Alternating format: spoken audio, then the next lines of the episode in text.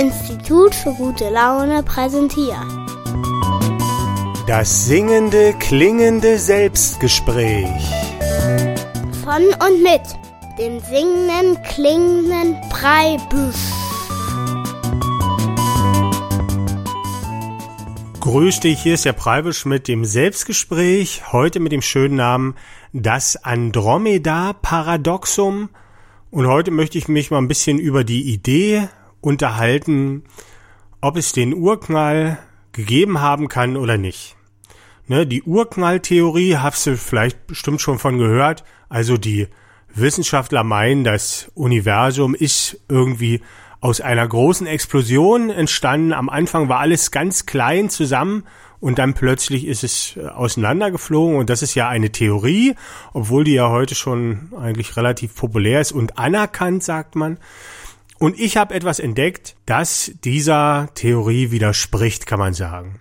Ich habe den schwarzen Schwan gefunden, könnte man sagen. Schwarzer Schwan, das ist so ein Pseudonym in der Wissenschaft von der Theorie zum Beispiel, es gab die Theorie, alle Schwäne sind weiß und dann hat man einen schwarzen Schwan gefunden und hat gesagt, so, die Theorie kann nicht stimmen.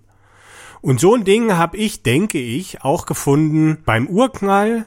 Also mit dem Andromeda-Paradoxum habe ich etwas entdeckt, was sowas wie ein schwarzer Schwan ist, wo sagt, nee, das kann dann doch nicht hinhauen mit dem Urknall.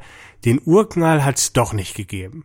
Und genau das will ich heute mal erzählen. Und natürlich auch, habe ich eine Idee dazu, wie diese ganzen Messungen und Beobachtungen, die die Wissenschaftler dazu geführt haben, den Urknall anzunehmen, wie diese anders zu erklären sind ohne den Urknall. Also das erzähle ich dann auch noch. Ja, also wird es heute so ein bisschen wieder um Physik gehen. Heute ist es natürlich nicht die neue sympathische Physik, es geht nicht um das Klanguniversum, sondern um eine Theorie der herkömmlichen Physik und ob die stimmt oder nicht. Zwischendurch kommt natürlich immer ein bisschen Musik, damit es nicht zu kopflastig wird. Deshalb hören wir jetzt äh, erstmal ein Stück von mir zur Auflockerung und dann erzähle ich hier, warum es den Urknall nicht gegeben haben kann.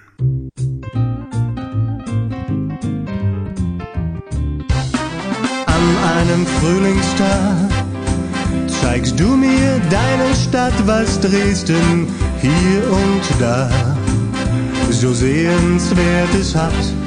Doch unter all den Monumenten in deinem bunten Sommerkleid bist du für mich die größte Sehenswürdigkeit.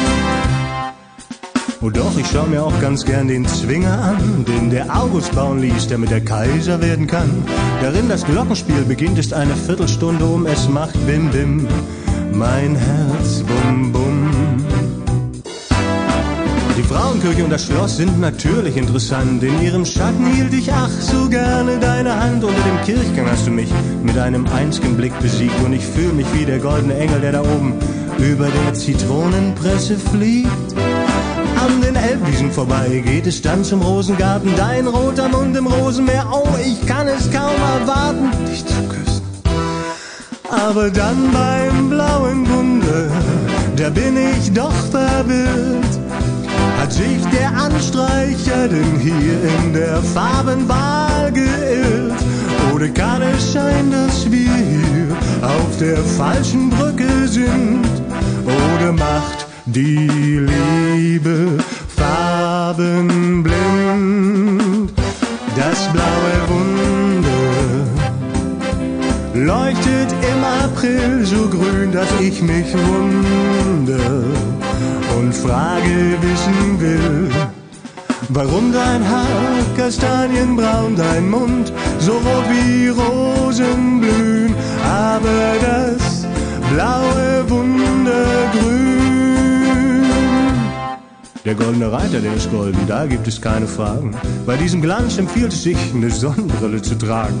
Die alte Frauenkirche war mal schwarz und später hat man sie vermisst. Gut, dass sie heute wieder neu und Sandsteinfarben ist.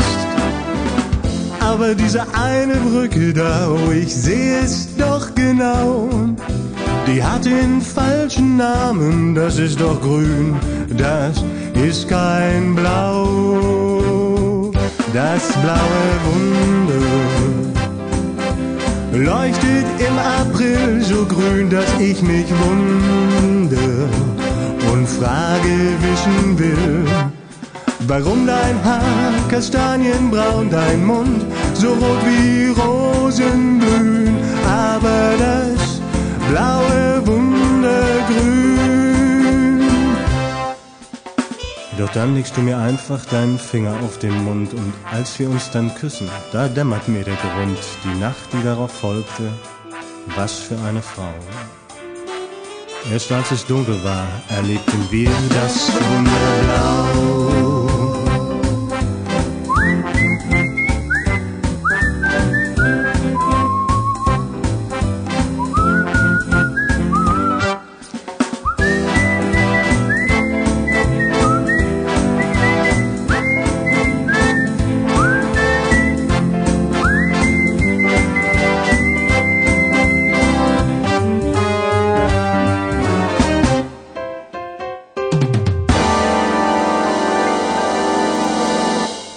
Das blaue Wunder vom singenden klingenden Preibisch, da auch so ein Lied, das passt ganz gut, ist mir jetzt gerade aufgefallen. Denn das blaue Wunder, das ist ja eine Brücke in Dresden und die wird immer wieder neu angestrichen. Und weil die nicht an allen Stellen gleichmäßig gestrichen wird, hat die sogar so verschiedene Farbtöne. Und es ist so, dass die immer blau gestrichen wird und dann wird durch die Sonneneinstrahlung und so verändert sich der Farbton. Und an den meisten Stellen ist die, wenn man heute nachschaut, so grau eher, so gräulich. Aber auf dem Weg von dem Blau zu dem Grau geht's dann so ins Türkise und dann sieht die richtig an manchen Stellen richtig grün aus. Und darüber geht ja das Lied. Und das ist auch äh, super interessant. Da habe ich dann auch mal so einen Dresdner, den ich da getroffen habe, als wir das Video gedreht haben dazu. Das kannst du dir angucken. Auch unter YouTube muss das blaue Wunder, der singende klingende Preibisch. Da sieht man auch ein paar Fotos. Da sieht man ganz genau, dass das äh, eigentlich grün ist. Und dem habe ich gesagt, äh, sagen Sie doch mal, hier das blaue Wunder, das ist ja ganz grün. Warum ist denn das grün? Das heißt doch das blaue Wunder. Und da hat er aber der Dresdner, der Eingeborene, der hat gesagt, nein, nein, das ist, das ist blau. Und da habe ich gesagt, dann gucken Sie doch mal hin, das ist doch so grün hier wie das Gras, das ist doch, neigt doch viel mehr zum Grün. Nein, nein, das blaue Wunder ist blau. Und das ist auch interessant, weil das sind einfach so Sachen, die sind so und da wird überhaupt nicht mehr hingeguckt oder nachgedacht und so ein Quatsch. Was ist denn das für ein Quatsch? Was will denn der von mir, der Idiot? Und so kommt sich jetzt vielleicht auch mancher Wissenschaftler vor, der Fan ist von der Urknalltheorie, der vielleicht hier zuhört, der denkt so, was ist denn das für ein Kunde, dass der hier die Urknalltheorie bezweifelt, die ja so viele, so unglaublich kluge Köpfe finden die gut. Und dann stimmt die ja bestimmt. Außerdem, das wird ja eigentlich schon fast in der Schule gelehrt, dass es so war. Was maßt denn der sich eigentlich an? Ich muss kurz dazu sagen, ich bin Kartoffeldruckkünstler vom Beruf. Also jetzt habe ich eigentlich nicht mit Physik zu tun. Ich bin zwar auch ein Naturphilosoph, aber vor allem Kartoffeldruckkünstler und als Kartoffeldruckkünstler ist es aber möglich, so was zu bezweifeln, weil da ist man so weit weg von allen gesellschaftlichen Zwängen, dass man ganz frei über alles nachdenken kann. Und man kann sich da so mit Spaß draus machen, mal drüber nachzudenken. Und gerade so offensichtliche Geschichten wie jetzt dieses Andromeda-Paradoxon, was ich ja heute erzählt habe, das zeigt, dass es den Urknall eigentlich nicht gegeben haben kann, ist so offensichtlich, dass es dann eigentlich sofort auffällt. Also wenn ich dir das jetzt erzähle, wirst du das auch nachvollziehen können. Ne? Aber nicht jeder bezweifelt dann gleich die Urknalltheorie. Man guckt ja heutzutage immer nach, wer hat's gesagt, ne? Wer sagt das? Wird ja immer, wenn man was erzählt, am Stammtisch oder so, wo hast denn das schon wieder her und so. Und wenn man dann sagt, na gut, das habe ich jetzt hier in dieser renommierten Zeitung gelesen oder das habe ich im Fernsehen, dann ist es so ein bisschen glaubwürdig oder das hat der Professor sowieso gesagt. Wir gucken immer so ein bisschen, wo ist die Quelle, ne? Und wenn da so ein Kartoffeldruckkünstler was behauptet, dann ist das ja scheinbar Unsinn. Aber es gibt noch den Weg selber nachzudenken über die Argumente, die jemand hat. Das ist total unpopulär geworden heutzutage. Aber vielleicht hast du da ja mal Lust, heute das nachzuvollziehen, wenn ich denn in der Lage bin, dir das so zu erklären, dass du das verstehst. Es kann natürlich auch sein, dass ich das nicht hinkriege. Ne? Das liegt dann natürlich an mir. Du kannst ja nicht wissen, was ich meine. Ich möchte erstmal was zum Urknall sagen, also wer es jetzt noch gar nicht gehört hat. Also die Idee ist da, dass das Universum einmal vor 13 Milliarden Jahren ungefähr, sagt man, in einem kleinen Punkt alle Materie drin war und das ist dann auseinander explodiert. Und wie kommen die jetzt auf diese verrückte Idee, könnte man sagen? Und zwar ist das so, dass man Anfang des 20. Jahrhunderts hat man durch die Teleskope geguckt und dann die anderen Sterne und Galaxien gesehen. Und dabei ist aufgefallen, dass das Licht dieser Galaxien rot verschoben ist. Das muss ich jetzt erklären. Also das Licht ist ja eine Schwingung oder eine Welle und weißes Licht beinhaltet alle Farben. Also das Blau drin und Gelb und so.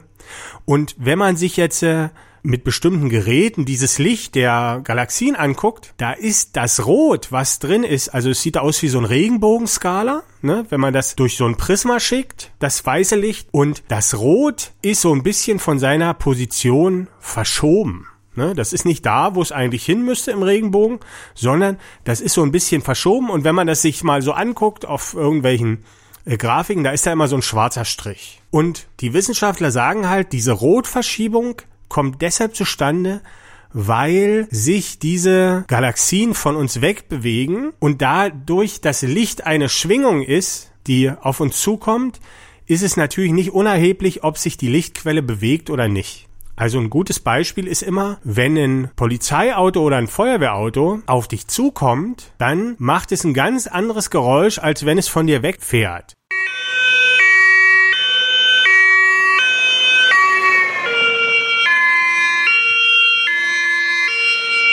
Der Schall ist auch eine Welle und wenn die auf einen zukommt, dann addiert sich ja die Geschwindigkeit von dem Auto dazu und deshalb ist zu einem kommen, hört sich anders an als wegfliegen. Und eigentlich ist das Licht genau sowas auch wie der Schall. Es ist eine Welle, bloß hochfrequenter. Ne? Also wir können diese Welle nicht hören, sondern sehen. Unsere Augen sind einfach für höhere Frequenzen gemacht. Und jedenfalls ist das Rot verschoben und da haben dann die Wissenschaftler gesagt, das ist ein Zeichen dafür, dass die Galaxien sich von uns wegbewegen. Und dann hat man so um die Erde mal rumgeguckt und hat festgestellt, alle Galaxien fliegen weg von uns.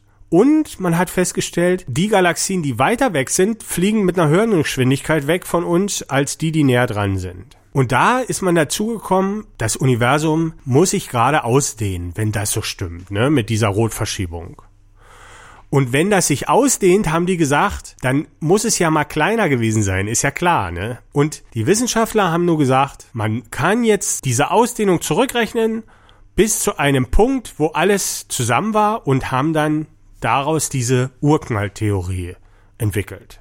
So, und jetzt gibt's aber schon Zweifel daran von der Urknalltheorie. Es gibt eine ganze Menge Zweifel, verschiedene Sachen, also nicht nur das Paradoxon, was ich heute erzähle, aber trotzdem ist diese Theorie eigentlich die, die jetzt auch, wenn jetzt irgendwie Physik im Fernsehen ist oder so, dann erzählen die immer, dass mit der Urknalltheorie so, das hört sich alles so an, als ob das schon so gewesen ist, ne? obwohl es nur eine Theorie ist. Also die rechnen sogar aus, wie es eine Minute oder eine Nanosekunde nach dem Urknall ausgesehen hat, wann sich die ersten Stoffe gebildet haben und, und Sterne und so. Und da gibt es riesige Abhandlungen schon drüber. Und wenn man sich sowas anguckt, da denkt man, naja gut, wenn die das alles ausrechnen können, dann wird es schon den Urknall gegeben haben. Aber das sind alles so Spielereien, weil im Prinzip das einzige Indiz für den Urknall ist tatsächlich diese Rotverschiebung von den Galaxien. Und nun ist es aber leider so, dass es immer Ausnahmen gibt. Und zwar gibt es eine Galaxie, die Andromeda-Galaxie. Das ist die Galaxie, die uns am nächsten ist. Und die hat keine Rotverschiebung, sondern eine Blauverschiebung.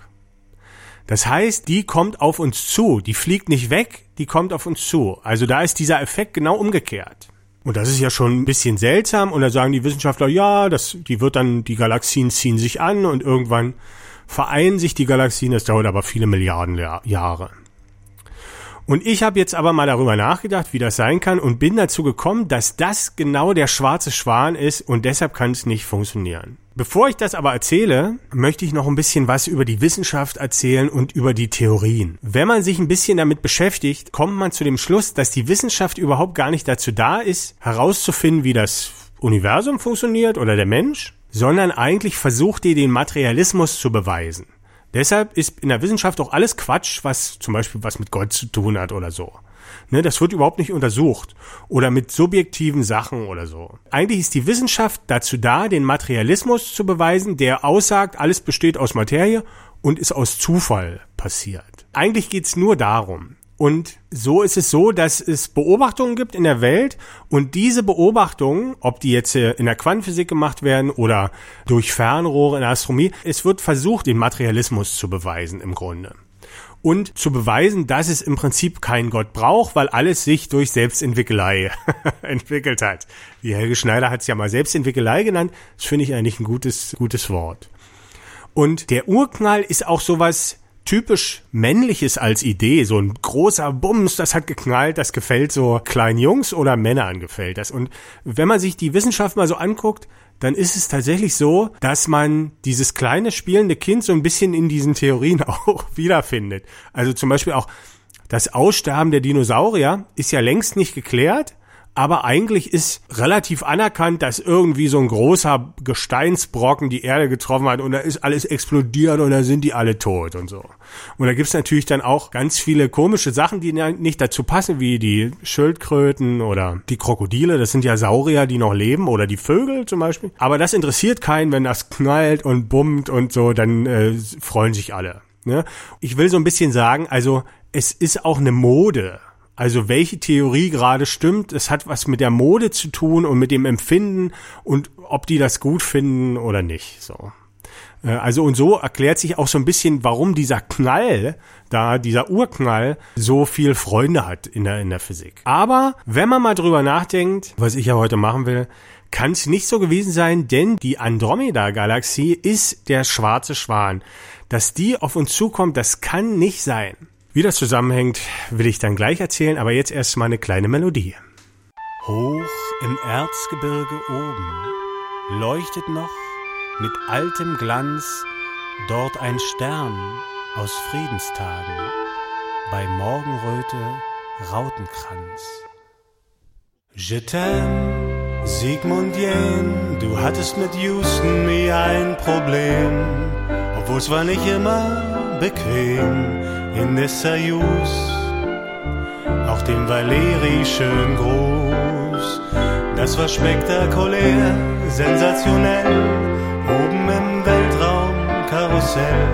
Hast du als erster von den unseren gesessen und das haben wir nicht vergessen.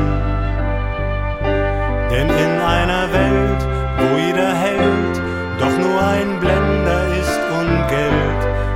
Stern künstlich am Leben hält, bist du als Star am Himmel geblieben, den es so einfach ist zu lieben.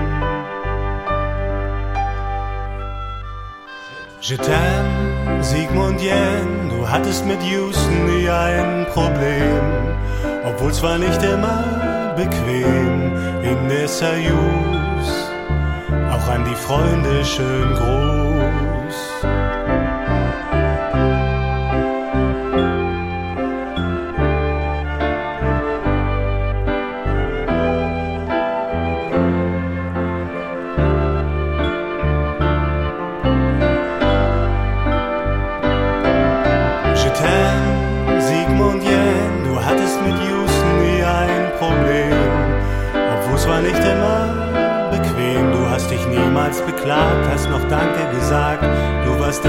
Immer bescheiden, wir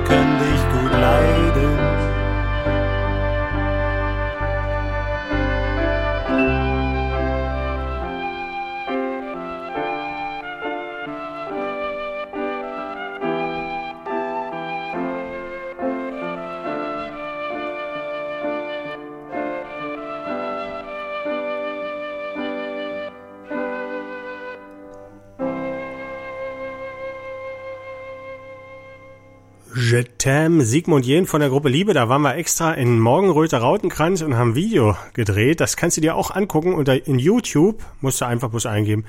Je t'aime, Sigmund Jähn, die Gruppe Liebe. Und das passt ja heute total gut, weil es geht ja auch so ein bisschen um Weltraum. Und Sigmund Jähn war ja, falls es noch nicht weiß, der erste Deutsche, also aus der DDR war der, der im Weltall war. Mit der Soyuz und so, also wie es da in dem Lied war. Ja, ich muss noch ein bisschen was erzählen, wenn ich dir ja erzähle, was passiert da und warum der Urknall nicht stattgefunden hat, was überhaupt eine Galaxie ist, weil das weiß ja auch nicht jeder. Also, du kennst ja sicherlich die Sonne und die Erde und so und unser Sonnensystem und unsere Sonne ist ein Stern. Also die anderen Sterne sind im Prinzip Sonnen, kann man sagen, bloß unsere unser Stern ist ja natürlich sehr besonders, ist auch viel größer aus unserer Perspektive, weil er halt ganz nah dran ist. Und es gibt aber von diesen Sternen ganz, ganz viele, wie unsere Sonne. Und die sind alle drin in so einer großen Spirale, 400.000 so eine Sterne wie unsere Sonne, in so einer großen Spirale, die in der Mitte ganz hell leuchtet und das ist unsere Milchstraße. Und weil wir drin sind in dieser Galaxie oder Milchstraße, sehen wir so ein Band am Himmel. Das ist im Prinzip unsere eigene Galaxie. Und von dieser Galaxie gibt es noch ganz viele andere Milliarden von Galaxien gibt es, wo auch wieder so viele Sterne drin sind. Also das ist alles riesengroß. Und die Andromeda-Galaxie, das ist im Prinzip sowas wie unsere Milchstraße, aber ein Stücke weg. Ne? Musst du dir vorstellen. Und von diesen Galaxien gibt's halt ganz viele. Die fliegen alle von uns weg, da ist das Licht rot verschoben und diese eine Galaxie, die kommt auf uns zu.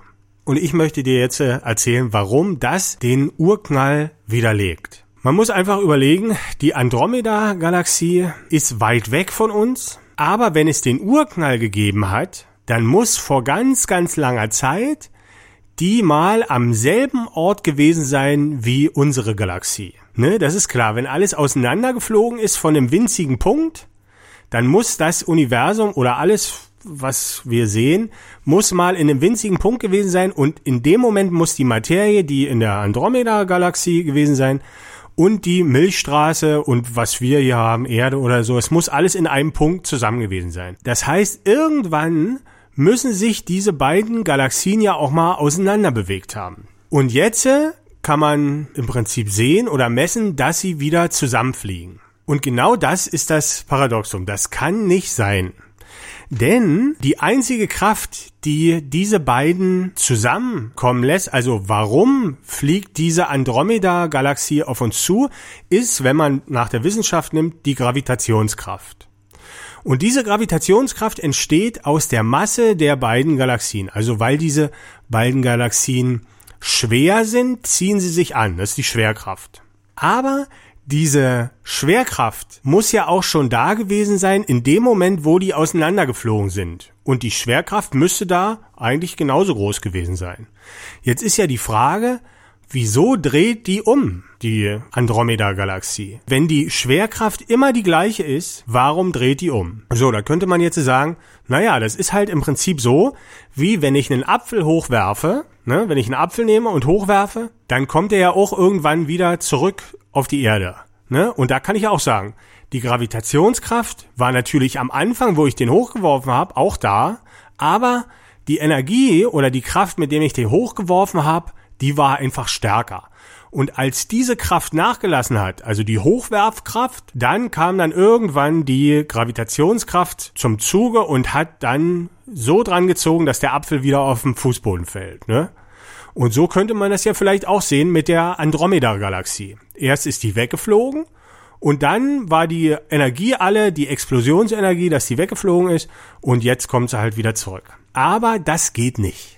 Das merken wir daran, dass wir zum Beispiel sagen, wenn wir den Apfel mit einer so großen Energie werfen, dass der ins Weltall fliegt, dann kommt er nämlich irgendwann nicht mehr wieder. Und wenn der das erstmal geschafft hat aus dem Anziehungsfeld der Erde, da bringt ihn auch nichts mehr zurück. Und das liegt daran, dass die Gravitation mit dem Quadrat der Entfernung abnimmt. Also sagt die Wissenschaft, und das ist auch relativ nachgewiesen. Also umso weiter etwas weg ist, umso weniger Gravitation hat es. Das heißt also, wenn ich den Apfel weit genug schmeiße, dann fällt er eben nicht wieder auf die Erde oder umkreist auch die Erde nicht, weil der Abstand einfach zu groß ist, die Kraft kann den nicht mehr zurückbringen, weil die halt mit dem Quadrat der Entfernung abnimmt. Und das ist eine quadratische Funktion, also ich möchte jetzt hier nicht die Mathematik aufmachen, aber das ist exponentiell. Das heißt, die wird nicht stetig kleiner, sondern die wird super klein dann. So, und jetzt müssen wir ja sagen, also irgendwann hat es eine Energie gegeben, die unsere Galaxie und die Andromeda-Galaxie auseinandergedrückt haben. Und als die alle war, muss aber die Gravitation ausgereicht haben, um die wieder zusammenzuziehen. Aber das funktioniert eben nicht, weil ja die Gravitation so sehr abnimmt mit der Entfernung. Die einzige Erklärung, die es geben kann, ist, dass in den beiden Galaxien Masse dazugekommen ist, dass die schwerer geworden sind und sich irgendwann angezogen haben wieder. Aber ansonsten ist das nicht zu machen. Man kann es einfach mal, ich will es jetzt hier nicht vorrechnen, man kann die Gravitationskraft mal ausrechnen, man kann die Kraft ausrechnen, die nötig ist, um diese beiden Galaxien voneinander zu trennen in dem Maße.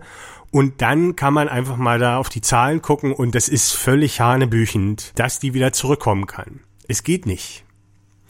Und das ist eigentlich das Gegenbeispiel. Das heißt, die Andromeda-Galaxie und die Milchstraße, diese beiden Galaxien, können niemals auf dem gleichen Punkt gewesen sein. Das ist im Grunde das Andromeda-Paradoxon. Ich hoffe, ich habe es irgendwie so beschrieben, dass du es einigermaßen nachvollziehen kannst. Und jetzt ist ja auch wieder gleich die Sendung vorbei. Ich habe ja noch versprochen, dass ich erklären kann und zwar habe ich jetzt auch eine Theorie, das ist nicht die Urknalltheorie, sondern eine andere, warum denn so viele Galaxien von uns wegfliegen und die eine kommt jetzt zurück oder warum das sowieso so ist, dass die von uns wegfliegen. Und zwar habe ich jetzt die Theorie, dass das Universum schwingt. Also wir sehen ja im Prinzip an unserer Umwelt alles schwingt. Also es gibt eigentlich keine geradlinigen Bewegungen im Universum, sondern es sind immer Kreisbewegungen. Also durch die Zeit oder auch durch den Raum.